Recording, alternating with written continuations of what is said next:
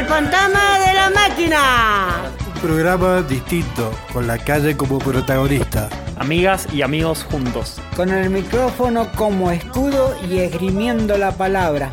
Que la calle no se calle. Buenas noches, como dice Rubén. Buenas noches, buenas tardes, buenas que sean las que sean.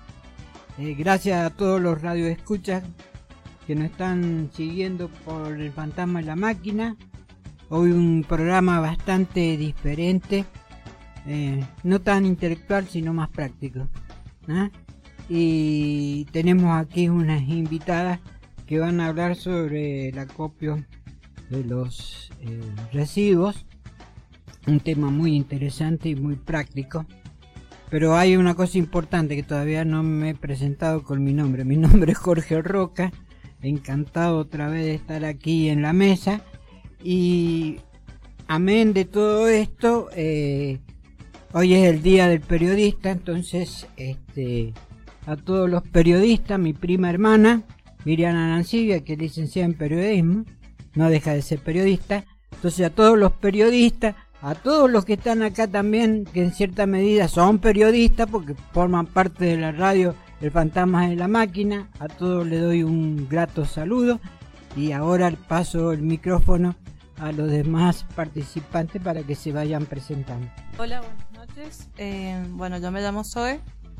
Qué bueno, bueno, volver a estar acá y espero que se queden hasta el final, que hay muchos temas interesantes del día de hoy. Bueno, buenas tardes, eh, buenas noches, buenas las que sean, como, dice Lale, de verdad tiene razón el profe.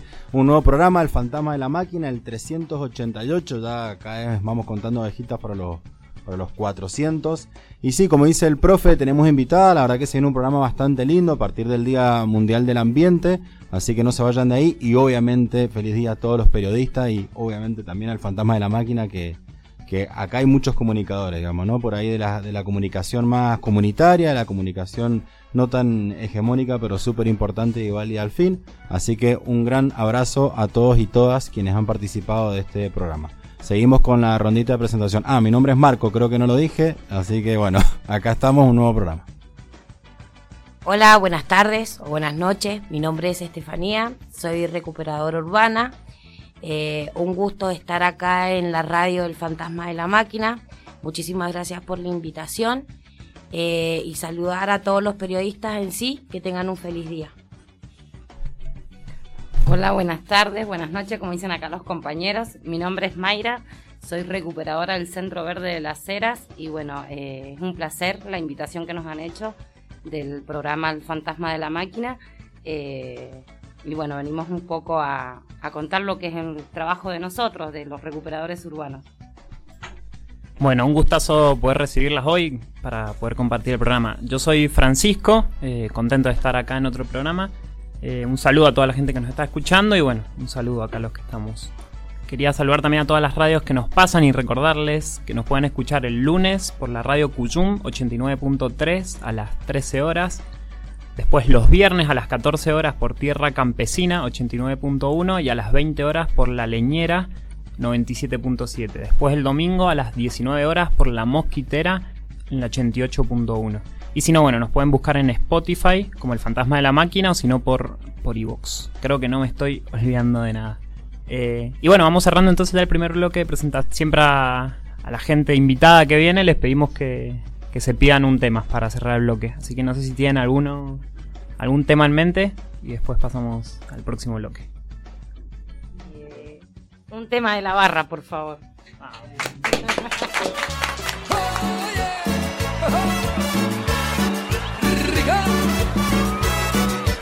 Vamos a decir que Ceballos, intrusos.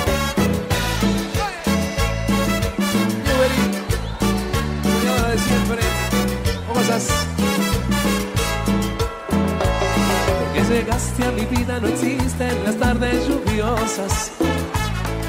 Llegaste a borrar cicatrices de mi corazón. Porque llegaste las noches de nuevo son maravillosas. Porque sin ti la mañana es oscura y se apaga mi sol. Un millón de rosas por lo que has hecho conmigo. Este Sería pocas, te digo, si te has llevado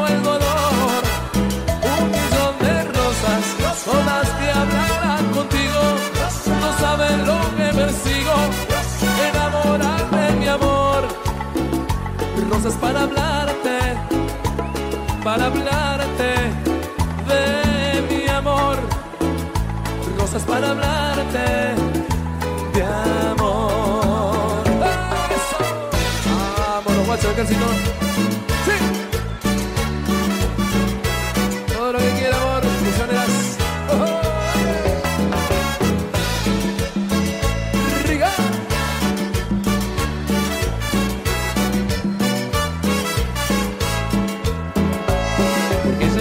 Mi vida, no existen las tardes lluviosas.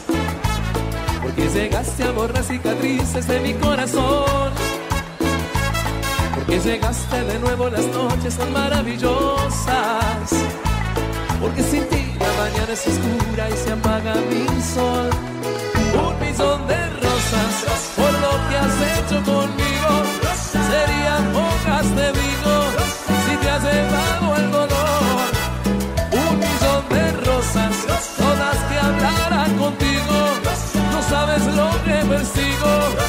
enamorarte mi amor. Rosas para hablarte, para hablarte de mi amor. Rosas para hablarte de amor.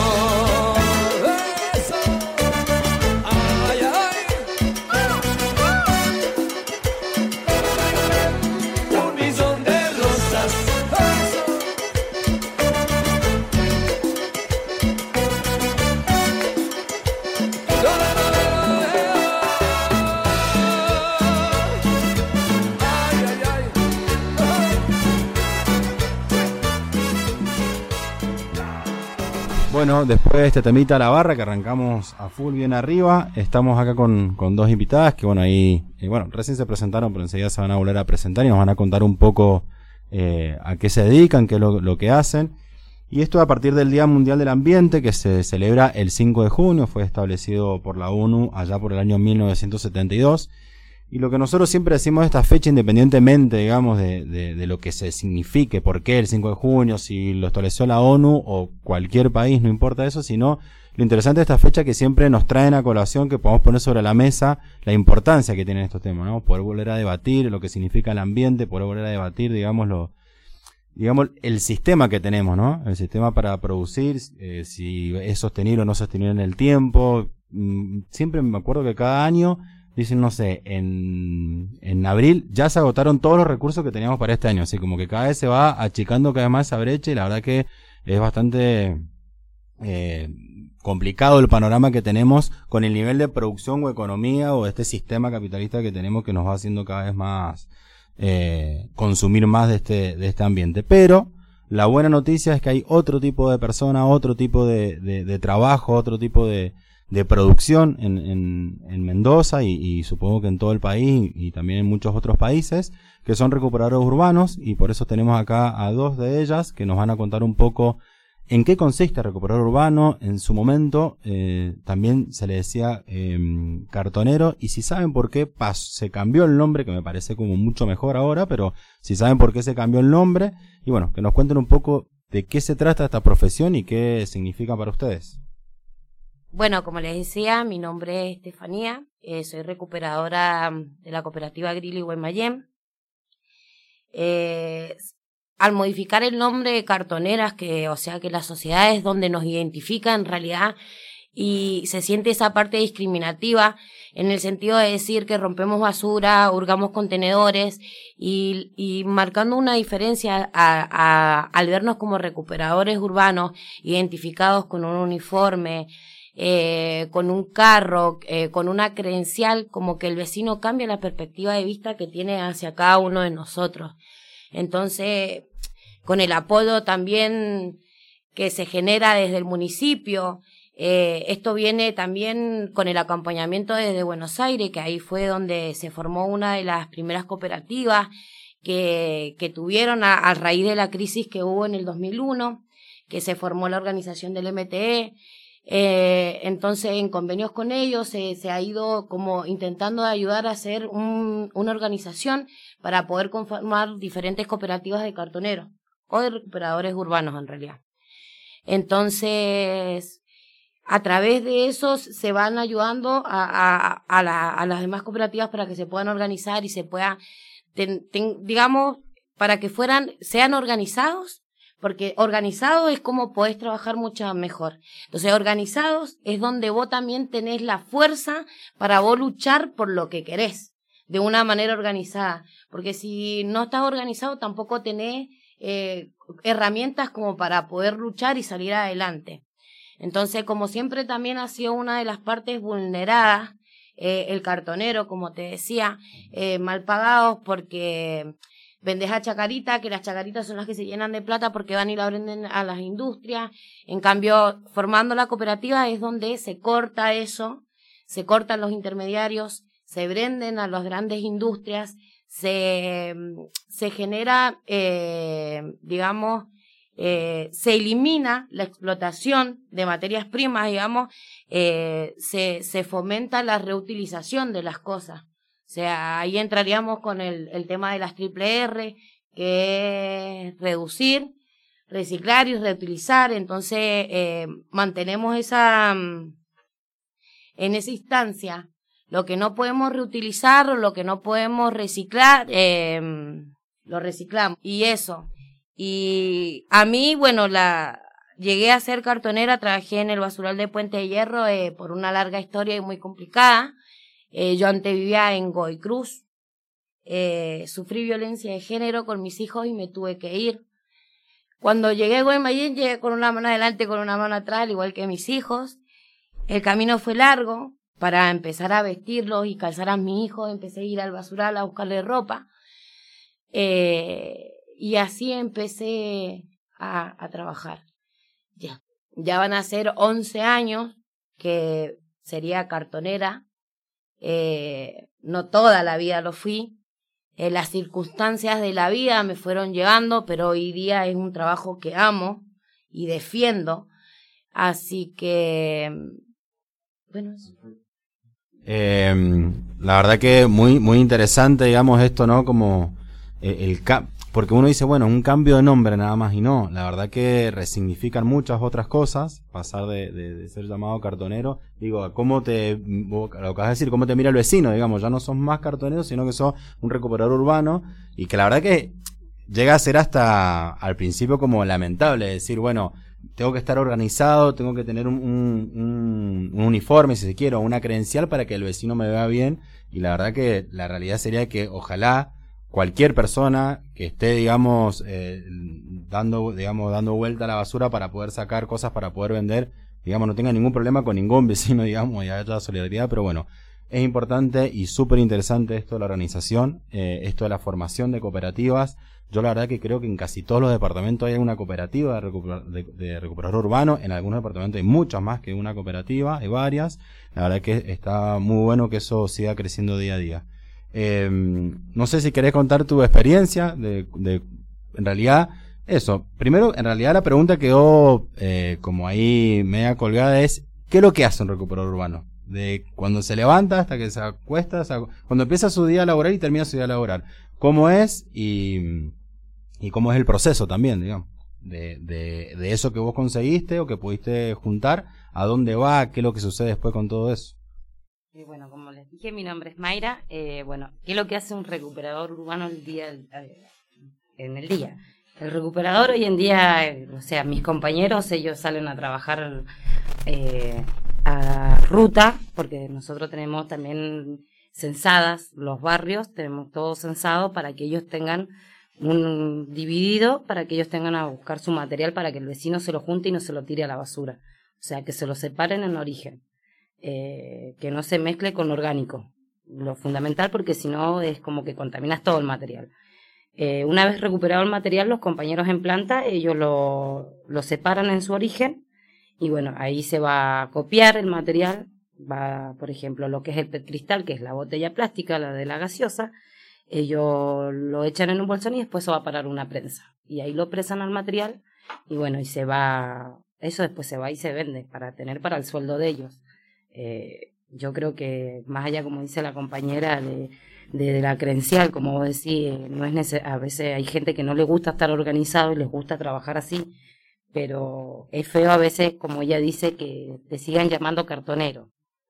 Eh, para nosotros, cartonero a nosotros ya no nos afecta, sino hay mucha gente que sí hoy en día se reprime por eso, porque es como el ciruja, el cara sucia, el mugriento, y vos decís, ¿por qué tratarlo así cuando tenés la posibilidad de poder separar el material en tu casa y entregárselo en la mano y no tirarlo a un tacho de basura?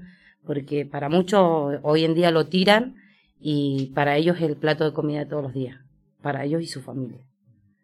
Eh, bueno, yo le voy, le voy a hacer una pregunta.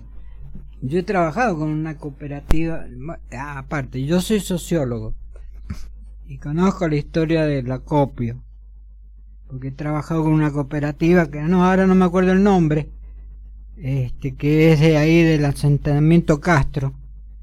El pibe se llama David y, y también formaba parte de una cooperativa. En ese momento la cooperativa era un desastre porque yo lo que siempre hablaba y tomaba como ejemplo que el Estado no les ayuda, que la gente no es consciente del trabajo que ustedes hacen y que la mayoría es una parte de la educación.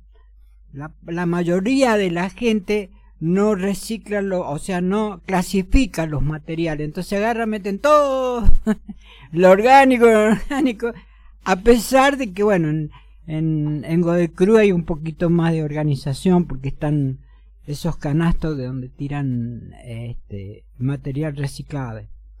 Eh, pero hay una cosa que a mí este,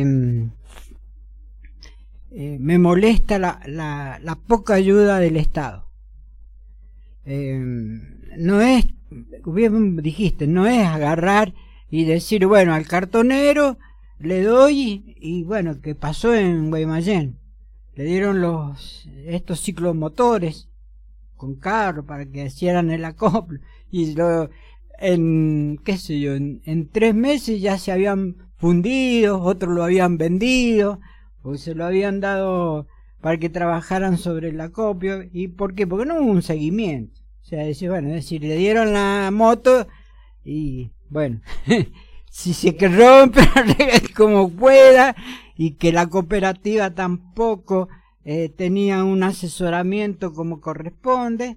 Entonces estuve en, en esa parte eh, trabajando y fue muy triste.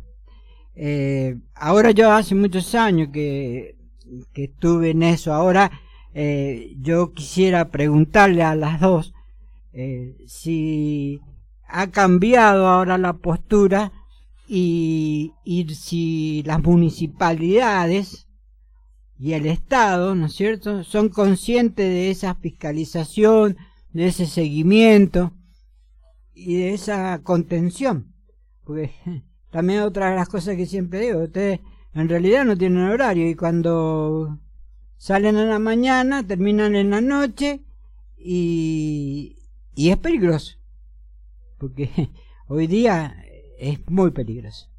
Entonces quisiera saber que nos contara a todos los oyentes, aquí ha llegado un amigo, muy amigo mío, este, que nos contara a los oyentes eh, cómo se sienten ustedes contenida con la municipalidad, si la municipalidad realmente lo contiene o la cooperativa. Bueno, yo, independiente, eh, independiente de la política, eh, en Guaymallén, por ejemplo, ahora sí, con, eh, con, este, con esta gestión, con, eh, con ellos que están presentes, sí hemos tenido el acompañamiento y, y la ayuda, digamos, necesaria. Ellos son los que abastecen la, los métodos de higiene y seguridad, la, la vestimenta, eh, los camiones que se abarca la logística donde pasan y recogen todos los materiales, todos los bolsones de materiales reciclables de los diferentes puntos verdes, paga lo que es el alquiler de galpón, luz, agua. En ese sentido, eh, municipio de Guaymallén, en esa parte sí se ha hecho responsable.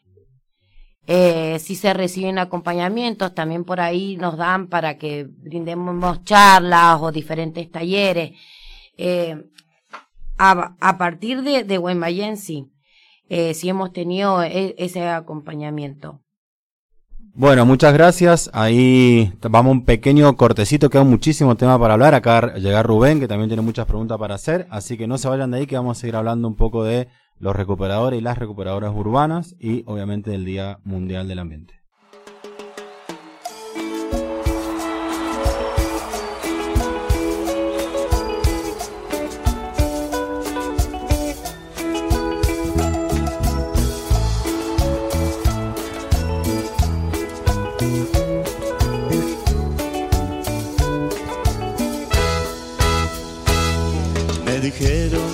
Que llamaste, pero ya me había ido, pues salimos más temprano del taller. Yo me vine caminando para no gastar dinero y por eso llego tarde como ayer.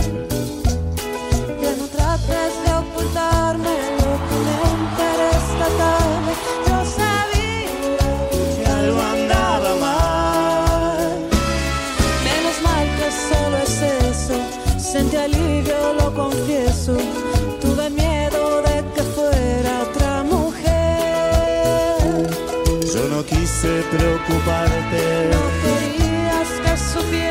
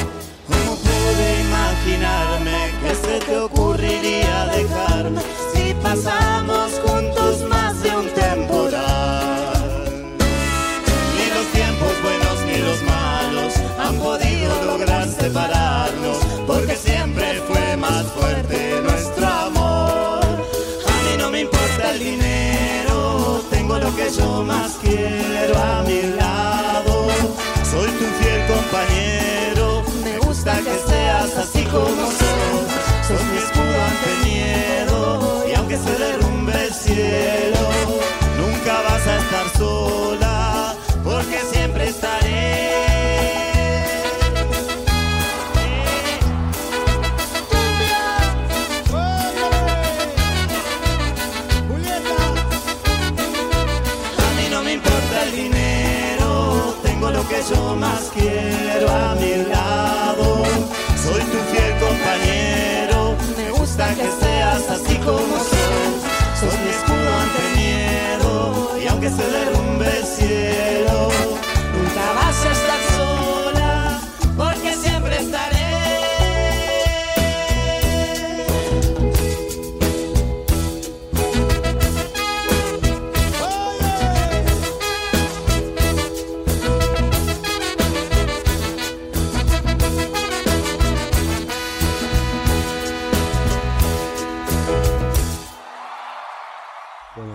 este bloque, empezamos este bloque, yo me llamo Rubén, bueno, en el, pizarrón, el fantasma de la máquina dice Día Mundial del Ambiente. Mi pensamiento acerca del medio ambiente, bueno, eh, vos sabés que estoy a favor de, del cuidado del medio ambiente, eh, es muy importante, más en esta provincia eh, que es árida, que todo lo que tenemos es artificial y hay que cuidarlo, como los árboles. Eh, a Mendoza no le costó, le costó muchísimo tener árboles. El parque se hizo con árboles, eh, le salió carísimo a don Emilio Civit hacerlo. Me parece que era Emilio Civit, ¿no? Eh, provincias como Mendoza, que si bien no son aventajadas eh, a nivel ambiental, digamos, en clima seco, tenemos árboles que cuando se cae un árbol hay que plantar otro, hay árboles que están enfermos. Yo, eh, personalmente, bueno, estoy a favor del medio ambiente, no estoy a favor de los organismos que trabajan con respecto al medio ambiente. Yo tengo una opinión nefasta de Greenpeace.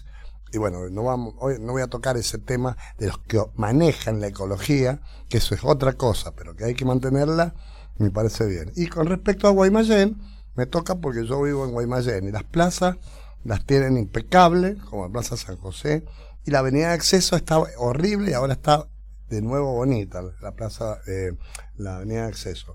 Por eso yo digo que en, en, Guaymallén le han dado mucha bola al, tema del cuidado del ambiente. Bueno, gracias Rubén. Por ahí quedaba, justo estábamos hablando de, el profe hablaba de que hace unos años atrás por ahí no había mucha presencia del municipio y demás. Y bueno, estaban comentando acá las compañeras que por ahí en el departamento de Guaymallén en este caso eh, hay un apoyo del municipio, pero no sé, ahí en el Centro Verde se llama, Centro Verde de las Heras, por ahí que nos comente cuál es la experiencia en las Heras y si esto ha cambiado o si hay presencia o no hay presencia del Estado, que me parece que es fundamental para que ustedes puedan funcionar de la mejor manera. Bueno, como la compañera acá, bueno, dijo que el Centro Verde de ellos Grilí, allá en Guaymallén, tienen el acompañamiento del municipio. En el caso de la acera no lo estamos teniendo. Nosotros hace 15 meses que estamos funcionando ya en, el- en la planta. Eh, nosotros hasta mañana tuvimos una movilización con los compañeros y el acompañamiento de acá de los compañeros del Centro Verde de, de de Guaymallén, porque el intendente no, nos estaba no está cumpliendo directamente con el convenio. Eh, eh, ¿Qué pasa? Eh, no tenemos agua potable en el centro verde, que es algo fundamental para tener la higienización de los compañeros, para la hora de que ellos puedan tomarse un té. los elementos de seguridad no están. Eh, la logística, cuando se rompe el camión que nos han dado, que no es un camión que esté en buenas condiciones. Incluso hasta mañana, cuando estuvimos en la movilización, tuvimos que empujar el camión en las puertas de la municipalidad para que arrancara. Imagínate, o decir, y el intendente solamente va cuando hay que sacar foto para eso. Eh, sí recibió a cuatro compañeros, eh, dijo que iba a tratar de mejorar la situación en el Centro Verde.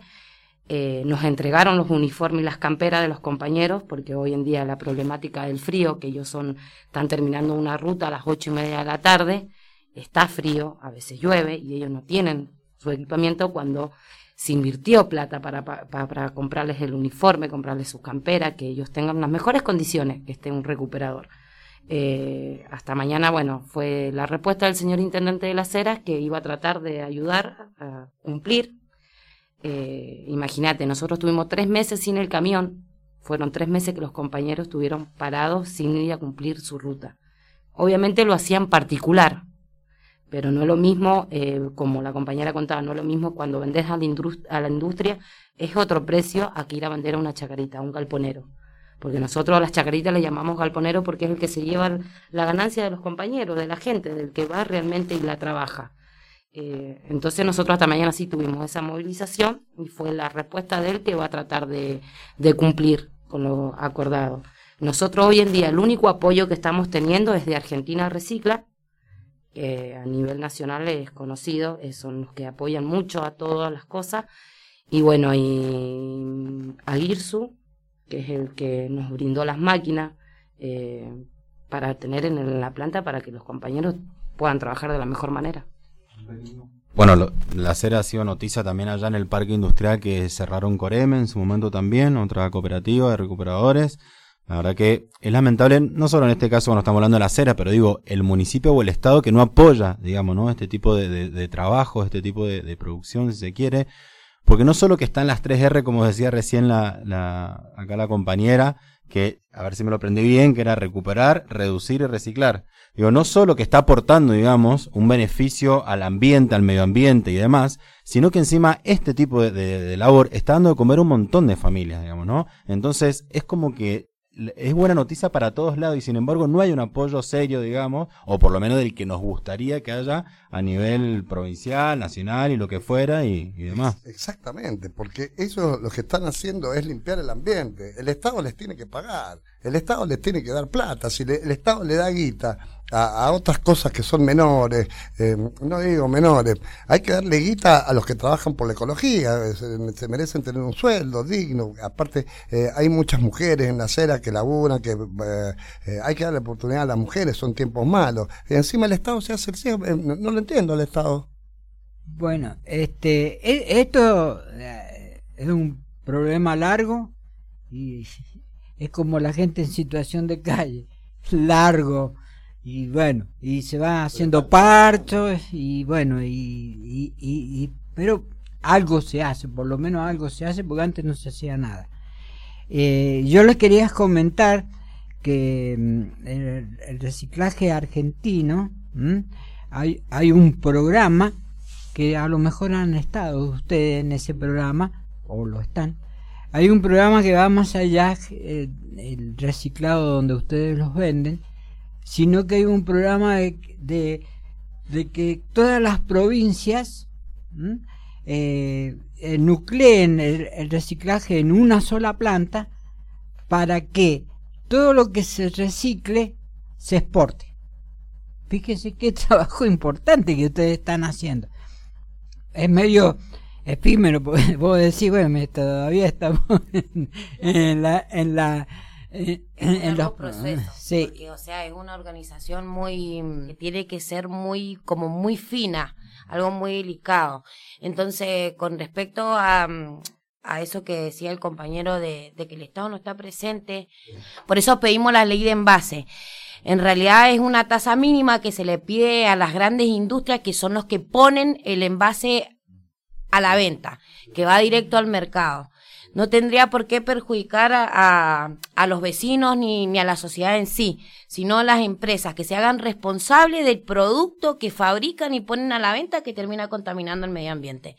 Entonces eso de destinar esas tasas para formar eh, cooperativas en los diferentes lugares. Tenemos 5.000 basurales a cielo abierto aproximadamente y son 350.000 cartoneros y cartoneras en, en todo el país. Y a medida como está la, la, la economía en el país, olvídense que son más de 350 mil. Entonces también eh, se da la oportunidad, se busca una manera de, de, de, acompañar y buscar la lucha porque sabemos que o el municipio no tiene la plata necesaria o, o, o las herramientas cómo abarcar o, o arrancar para iniciar una cooperativa. Pero se le están dando herramientas. Lo que pasa es que no todos la ven.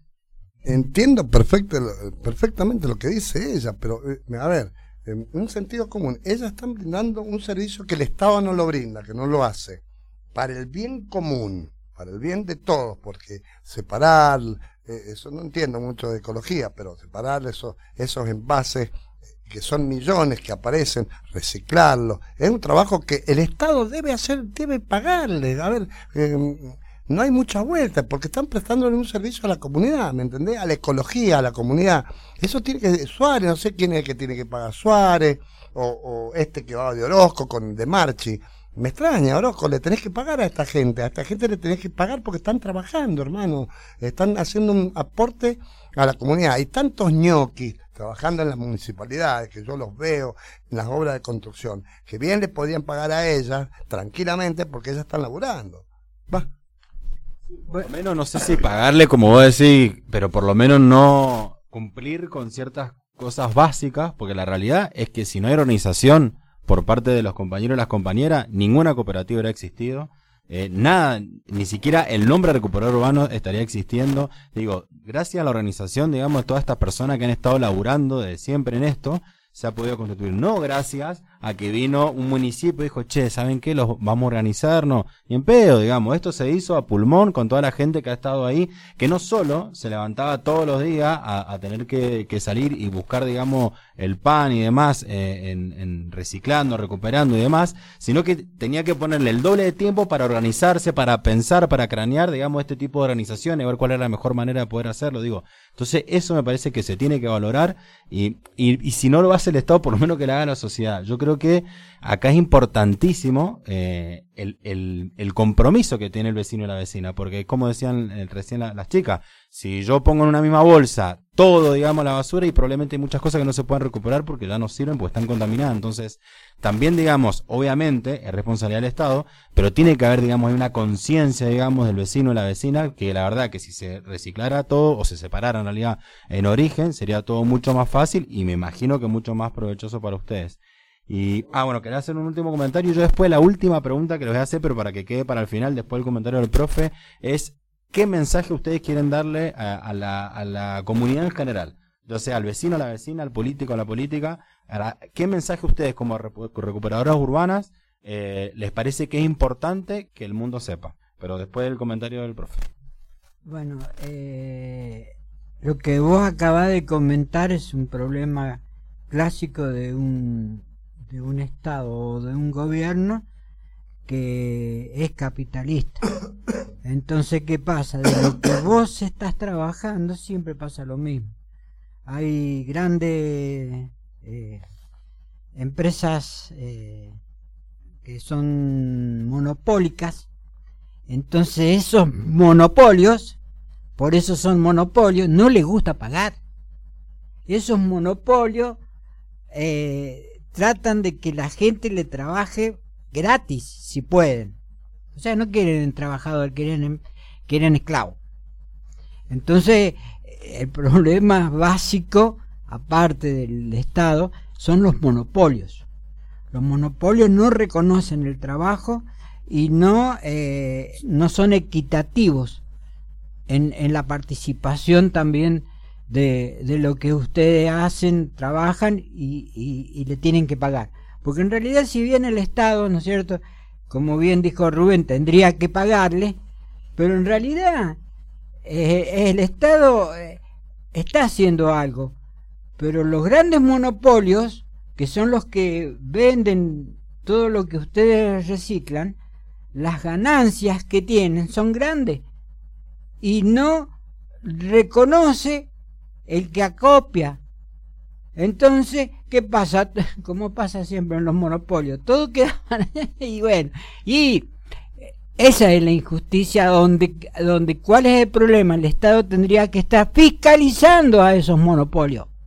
¿Ah? Es decir, el Estado, por eso lo- los grandes empresarios y los grandes monopolios quieren un Estado chico porque porque no no quieren no quieren que los fiscalicen. Eh, Lo que dice el profesor tiene una razón absoluta. Los que contaminan el ambiente son los monopolios, las grandes empresas, Coca-Cola, son esas empresas, esas inmensas chimeneas que contaminan el ambiente. Nunca se han hecho cargo de nada. Ahora recién las tabacaleras se han, se han agarrado con las tabacaleras. El tema del miércoles anterior hablábamos de las tabacaleras. Pero también sobre la ecología en general, no, no les importa contaminar. Los franceses contaminan el mundo. Eh, son empresas muy grandes y, y monopólicas gracias a los políticos que están también eh, gobernando, que no tienen una política antiambiental. Ellos te dicen, sí, nosotros amamos la ecología, pero por el otro lado eh, la destruyen. Con respecto a lo que decía el compañero por el tema, yo creo que eso también, hablando del tema de los monopolios, volviendo a eso, eh, yo creo que sí, el sistema influye mucho. O sea, yo creo que el sistema es uno de los que tiene que tener acción, porque no puede ser que en los países europeos hayan leyes donde no puedan tirar una botella si no es en un tacho verde, donde no se pueda recuperar. Entonces yo creo que en este momento es donde se necesita más firmeza eh, de, de parte de todos lo- los que están comandando el país y decir que, que esa ley valga, eh, tanto como para los que están, para los que vienen, porque eso es lo que genera el cambio. Una sola acción, o sea, ese es el impacto que se genera. Una sola acción cambia mu- muchísimo y modifica.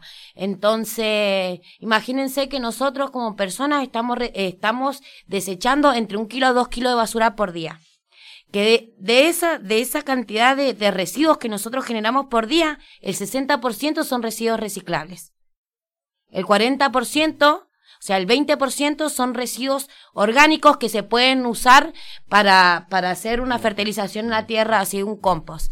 Solamente el 20% sería el, el desecho final. Entonces, ¿te imaginas si nosotros, entre lo que reciclamos, lo que, lo que reducimos y lo recuperamos para tener en un, en un compost, ¿qué terminás enterrando? ¿Qué afectas? No terminás afectando al planeta. El planeta está llegando a una situación donde va a haber una emergencia sanitaria que no la va a poder controlar nadie. Nadie, ni siquiera nosotros. Esto va a llegar al límite que nuestros hijos van a vivir en un país destruido, en un mundo hecho bolsa por la contaminación.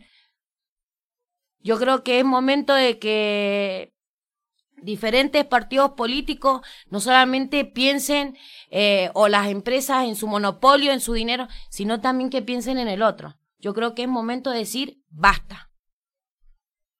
Me pareció, sí, me parece totalmente, o sea, creo que esto cuando vos recién pedías lo de la ley de, eh, de esto de que por lo menos si vas a producir con la ley de envase, eh, si vas a producir, digamos, estos ciertos envases plásticos, por lo menos de pagues, digamos, como para que eso se pueda también reutilizar en, en, en seguir constituyendo o apoyando cooperativas que se dediquen a esto y demás. Me parece que es un puntapié, pero sí me parece que lo estructural, digamos, lo, lo, lo principal es esto, digamos. Eh, hasta, hasta, hasta qué punto, digamos, seguimos pensando, no solo las empresas, porque no solo las empresas piensan, digamos, en seguir ganando a costa del resto, sino que los políticos que lo permiten y seguimos siempre en la misma, en la misma rueda. Eh, ¿Vos querés dar un último mensaje, el que quieras dar, digamos, que, te pareciera importante? Mi mensaje, bueno, es para, para toda la gente que nos está escuchando de que acompañen, acompañen al recuperador urbano a que, a que se paren, a que se paren porque un poquito es un montón para el planeta. Porque eh, tenemos que construir un planeta para las nuevas generaciones, para que les quede un buen planeta. Porque un basural a cielo abierto hoy en día no te sirve. No te sirve porque contamina muchísimo. Entonces, si tenemos la posibilidad desde casa eh, reciclar y separar, que lo hagan. Ese sería mi mensaje. Buenísimo. Sí. Bueno, chicas, primero que nada, muchísimas gracias por haber venido, por habernos acompañado. Siempre la- las puertas del Fantasmas abiertas a que, a que puedan venir y, sigamos charlando este tema que es tan importante. Ahora ya se nos terminó el programa, quedó cortísimo el programa por todo el tema que tenemos que, que hablar y debatir. La verdad que es muy interesante, así que muchas gracias. Y bueno, nos vamos con un temita que pide el Rubén y nos vemos la semana que viene.